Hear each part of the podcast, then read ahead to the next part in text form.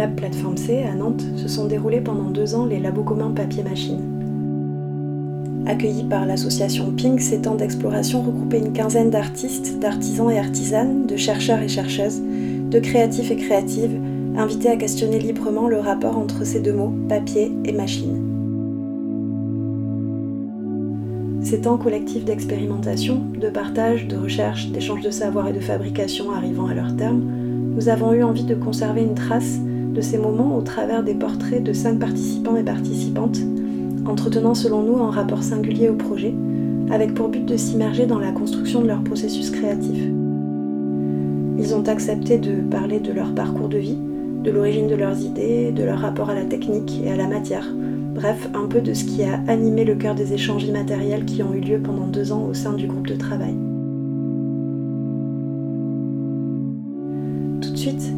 En compagnie de Clémence Carty.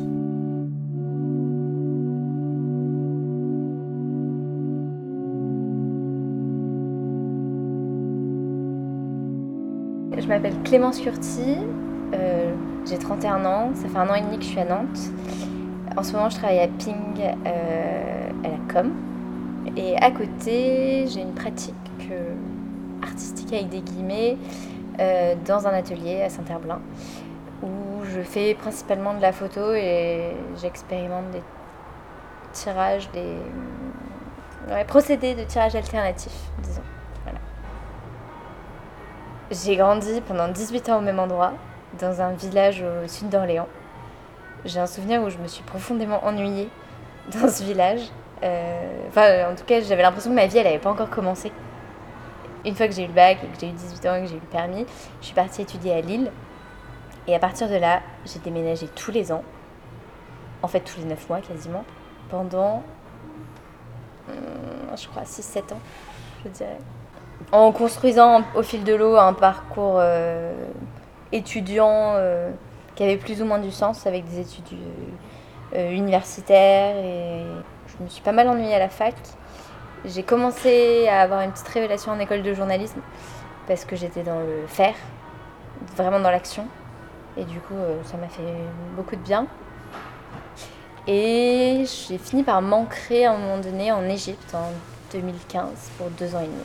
Et jusqu'à maintenant, c'est l'endroit où j'ai vécu le plus longtemps après mon village au sud d'Orléans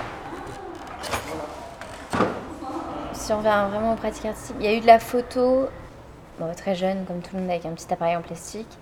Et après, pas mal à l'adolescence. Mais je savais pas trop quoi en faire. En fait, je tournais en rond dans ma maison et dans mon jardin. Euh. Et du coup, la photo a toujours été un peu un fil conducteur que j'ai j'ai perdu par moments, mais où je suis souvent revenue. Ma mère nous a énormément pris en photo enfant, et du coup, il y a beaucoup d'albums en fait de famille que j'ai toujours regardé, euh, je pense très tôt. et j'ai toujours été fascinée par cette trace laissée c'est bah, moi, mes sœurs, et dont j'ai aucun souvenir du moment euh, vécu. Et après, ça m'a accompagnée en voyage, euh, en vivant à l'étranger notamment, euh, notamment en Égypte, où là je m'y suis mis de manière plus assidue. On était dans une pratique photo numérique et argentique, mais pas du tout de tirage et de développement. Et à la fin en fait, de mon séjour en Égypte, j'ai réalisé une expo avec ma copine de l'époque qui a bien marché. Et moi, j'étais pas du tout satisfaite. Et en fait, quand j'ai vu comment les gens la recevaient, je me suis dit, ah non, mais moi, je peux faire vachement mieux que ça, en fait. Euh. J'ai failli annuler l'expo au dernier moment et c'est ma copine qui m'a dit, non, non, mais en fait, là, on y va. Il n'y a pas le choix, Clémence.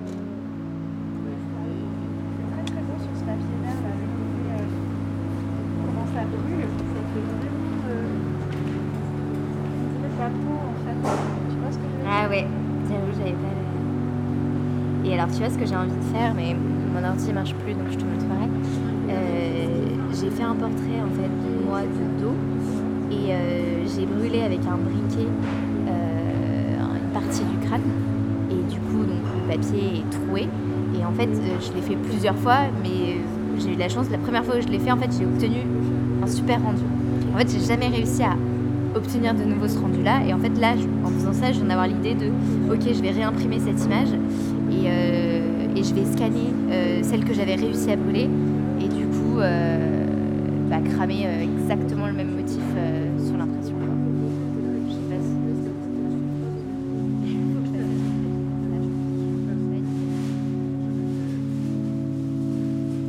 En revenant euh, d'Égypte, je me suis dit, ok, j'ai envie de devenir photographe.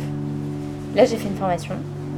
Et en fait, à la fin de cette formation, euh, comment dire, j'étais censée débuter dans les Et là, je me suis séparée et je suis tombée malade. Donc ça a été un espèce de... Bon, une énorme gifle en fait dans la gueule. Il y a eu quelques mois de dérive et de latence. Et le confinement est arrivé. Et en fait, au début en tout cas, je l'ai bien vécu parce qu'en fait le monde s'est arrêté et moi ça faisait six mois que j'étais à l'arrêt. Du coup, il y a eu un espèce de... Ok, c'est bon, je suis plus euh, déconnectée. Il n'y avait plus aucune pression de il faut gagner sa vie. J'étais de retour chez mes parents. Et du coup, là, ça a libéré de nouveau des choses euh, dans le faire, où je me suis mis à refaire un peu les arts plastiques en essayant d'avoir aucun jugement sur ce que je faisais. Donc je me suis mis à coller des bouts de scotch euh, sur un papier. Euh, ça, ça faisait un espèce de tableau scotché juste avec, enfin complètement abstrait, digne d'un enfant de 5 ans, mais bref voilà. Je crois qu'à ce moment-là, j'ai commandé du cyanotype aussi. Ça faisait un moment que cette pratique m'intéressait. Je me suis remis à peindre, à découper, bref, à faire des trucs quoi. Complètement libérée d'une pression financière. Et ça m'a fait vachement de bien en fait. Et il y a eu, parallèlement à ça, un espèce de dégoût aussi du support numérique et de tout le monde qui postait son journal du confinement sur Instagram, sur les réseaux, sur vas-y ma belle photo en train de je sais pas, bronzer au soleil ou Paris vide ou... Et j'ai ressenti une espèce d'injonction de ah, ça va être quoi moi, mon journal du confinement? Et du coup en fait, euh, bah, je me suis dit en fait non je vais pas en faire. J'ai eu envie de m'éloigner en fait du support numérique et de revenir dans le j'ai envie de manipuler des trucs. Voilà. Je pense que ça, ça a été vraiment le point de départ ou de retour, je sais pas comment.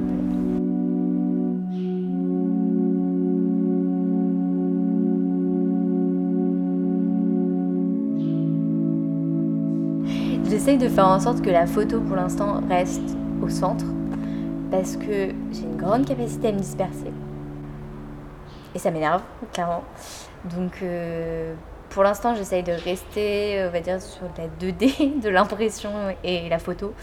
J'ai tendance à me présenter comme photographe aux personnes extérieures. Alors après, tout de suite, on a l'image de la photo de mariage. Et du coup, je dis non. Euh, la prise de vue, pour moi, c'est vraiment une étape du processus. J'ai envie d'explorer la partie euh, impression. J'ai pas mal lu aussi parce qu'à un moment donné, j'ai préparé Arles euh, voilà, pour espérer rentrer dans cette école. Donc il y avait pas mal de lectures théoriques qui, je pense, m'ont influencé je me suis rendu compte que je travaillais pas mal en fait autour des limites de la photo, de finalement c'est quoi la photo, est-ce que ça c'est encore de la photo? Et que en effet bah, l'acte voilà, d'appuyer sur le déclencheur était euh, infime parmi, parmi tout le reste. Donc ouais, je dirais que la photo est au centre et là de plus en plus j'essaye de me diriger vers euh, comment la photo peut être imprimée et donc, donc de me détacher de l'écran. Enfin, il y a une, une étape sur l'écran d'ordinateur et après il y a une étape avec du papier, avec des produits. Euh, là, j'ai les mains euh, dans l'eau et dans le cambouis. Et, euh, ça peut être physique, où je me déplace d'un point à un point B. je vais pendant une après-midi imprimer 20 cyanotypes différents et vraiment dans le, faire. Quoi. Entre guillemets, engager le corps dans la pratique et pas juste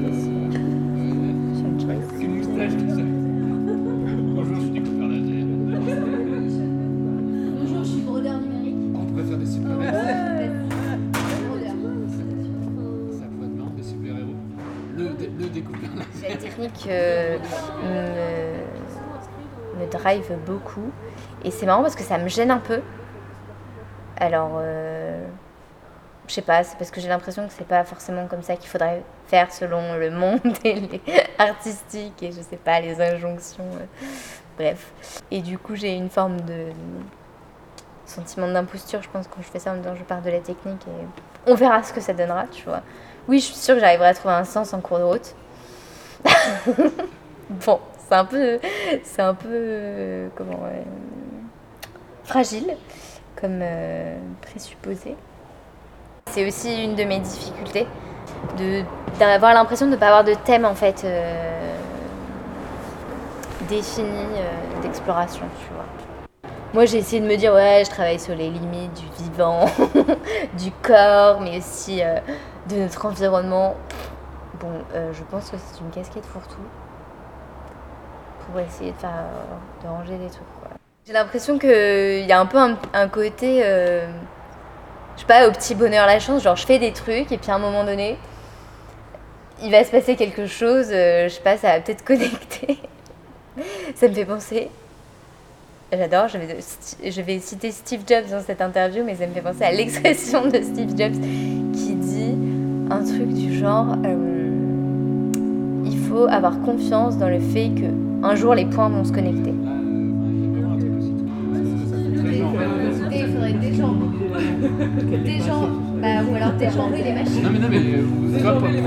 C'est rentré dans le dictionnaire, c'est ça Ouais, c'est chaud.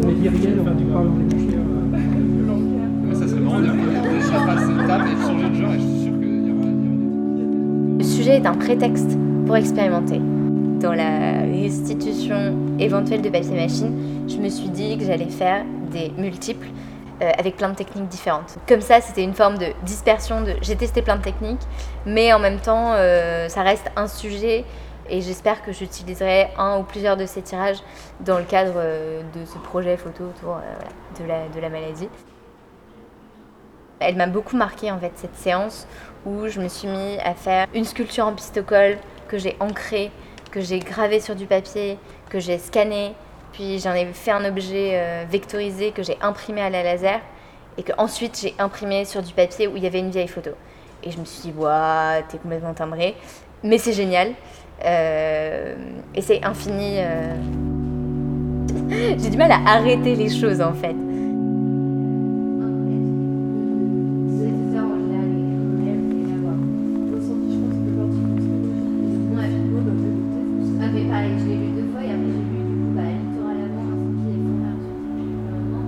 Énormément de projets en cours et il y en a plus trop qui, émergent et donc j'essaie de me concentrer sur ça. Par exemple, j'ai un projet en cours euh, et vraiment c'est l'idée de poncer la technique du cyanotype sous toutes ses formes qui drive un peu ce projet-là. Il y a d'autres projets où, euh, par exemple celui sur la maladie, où il y a eu une nécessité de, raconter. Moi j'aime bien si mon matériau peut être porteur de sens aussi. Et par exemple, dans le cadre euh, du travail sur la maladie, bah, de brûler le papier, brûler euh, euh, ma tête en fait, prise en autoportrait, comme j'avais, enfin comme la maladie avait brûlé mon crâne, et ben je trouve ça hyper fort de faire subir au papier la, même chose. Bon, je ne sais pas ce que ça donnera pour un spectateur éventuel, si ça va lui faire un quelconque effet ou s'il va dire oui, c'est juste un bout de papier cramé. Mais en tout cas, le process était intéressant. Et là, je me rends compte quand même autour du cyanotype qu'en creusant, peut-être que cette question, elle va devenir un peu plus prépondérante, dans la mesure où du coup, j'ai commencé à... Enfin, j'ai d'abord donc euh, imprimé plein de photos différentes en cyanotype en jouant sur les formes.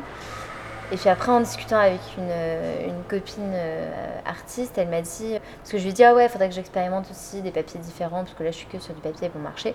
Mais je vois ça dans un second temps. Et elle m'a dit, ah, tu devrais pas attendre trop parce que ça fait aussi partie du process, le support quoi.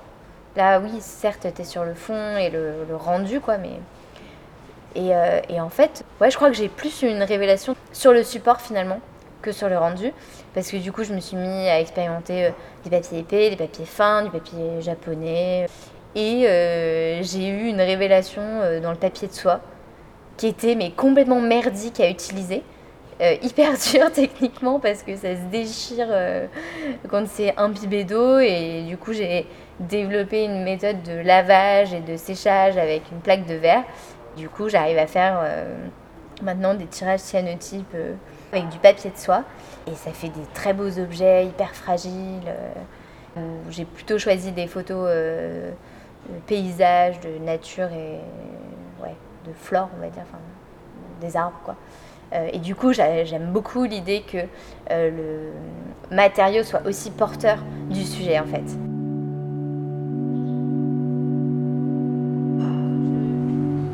Non mais t'inquiète, c'est pas grave ça, non? C'est juste pour le défi, c'est ça? Je suis trop prêt là pour arrêter. Ouais, ça t'entend, t'en dessus. Et juste si t'appuies. Ah oui. Ah oui, non, si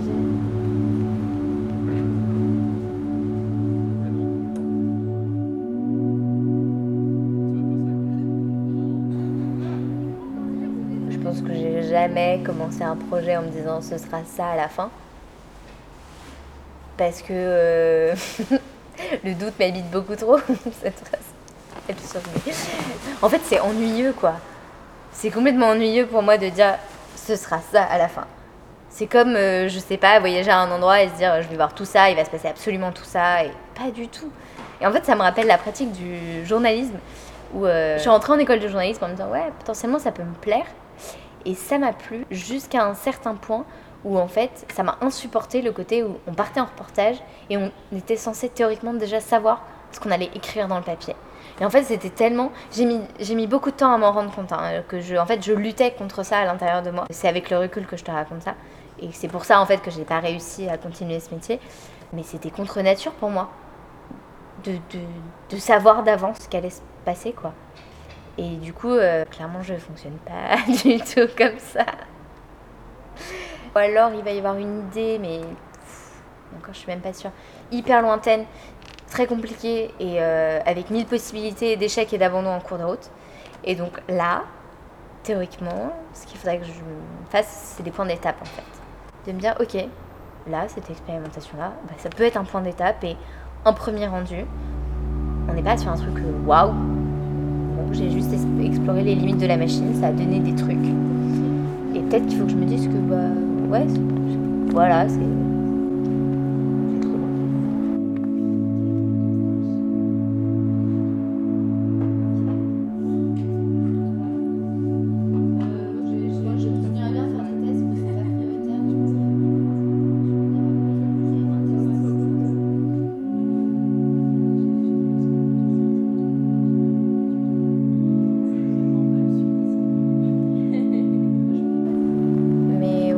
les sujets explorés, euh, je pense qu'il y a du vécu personnel. Après, la lecture est un sacré soutien de vie. Mes lectures sont aussi éclectiques que potentiellement ma dispersion artistique. ouais, je sais pas, ces deux dernières années et demie, j'ai eu énormément de temps de lire et donc je me suis perdue dans des lectures sur euh, le rapport au vivant, voilà, philosophie un peu du vivant. La condition des femmes a toujours été un sujet qui m'a intéressée. J'aime beaucoup les parcours de vie aussi, mais je, ouais, je sais, là je m'égare un peu. Je sais pas si tout ça euh, va influencer euh, ma création. Il y a une espèce d'injonction de ma part où j'aimerais de plus en plus parler, euh, je pense, des enjeux climatiques et des choses comme ça dans ma pratique artistique. Et en même temps, j'ai l'impression que si je fais ça, voilà, si c'est une injonction, ça va pas du tout marcher parce que je fonctionne pas comme ça, quoi. vraiment, l'obligation ou l'injonction, je me fais fuir, quoi.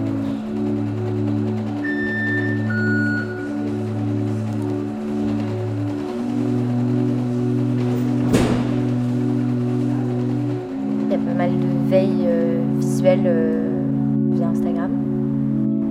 Ouais, chercher des tutos en tombant sur des choses visuellement qui m'intéressent, euh, essayer de comprendre comment je pourrais y arriver. Et après, j'ai aussi le défaut de j'arrive pas à suivre un mode d'emploi, ça me fait chier. Donc j'ai besoin de faire pour comprendre. Et un processus hyper défini et hyper cadré, ça m'ennuie. Je pense que c'est ça. Là, ça y est, il est en train d'imprimer euh, le menton ou le début du crâne, je ne sais pas. C'est marrant parce qu'au final, ça fait un peu en fait, c'est ça que j'aime bien dans ce process aussi, c'est l'idée de. Enfin, si on rentre dans les détails de la chose, mais. Euh, comment dire J'avais des euh, lésions inflammatoires qui me brûlaient. Et en fait, j'aime bien l'idée que la machine brûle le papier.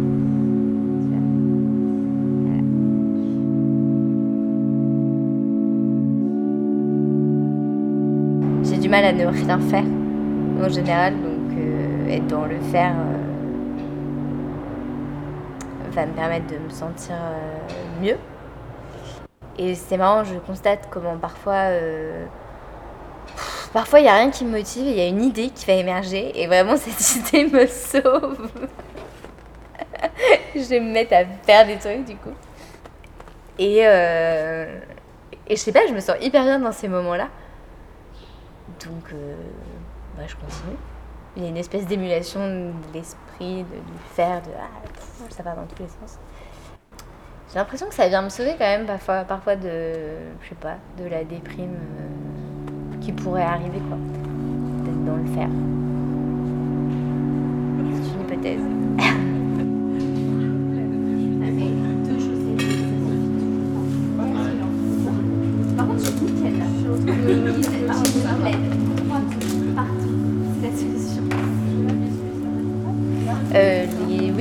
Papier machine euh, m'ont permis de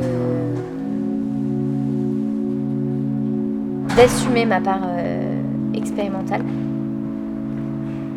dans ma pratique.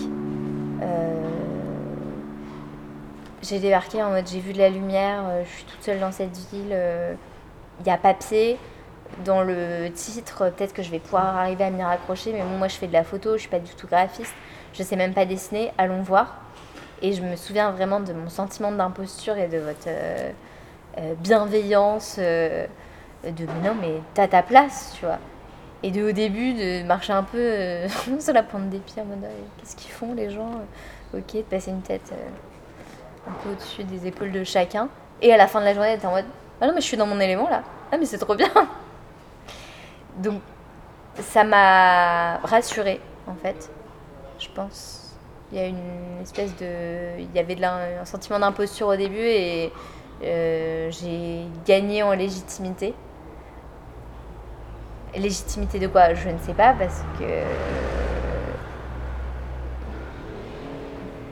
Je sais pas c'était le fait de se dire il y a des gens qui se définissent comme artistes, on fait des trucs ensemble. Et euh, le deuxième point, c'est le collectif. Euh, je suis un peu binaire, je suis à la fois très solitaire et en même temps, bah, je vais beaucoup aussi, je pense, m'auto-saboter euh, en étant solitaire parce que je vais énormément douter et très facilement remettre en cause le sens de ce que je fais. Et là, je me rends compte que le collectif, il apporte le sens en fait.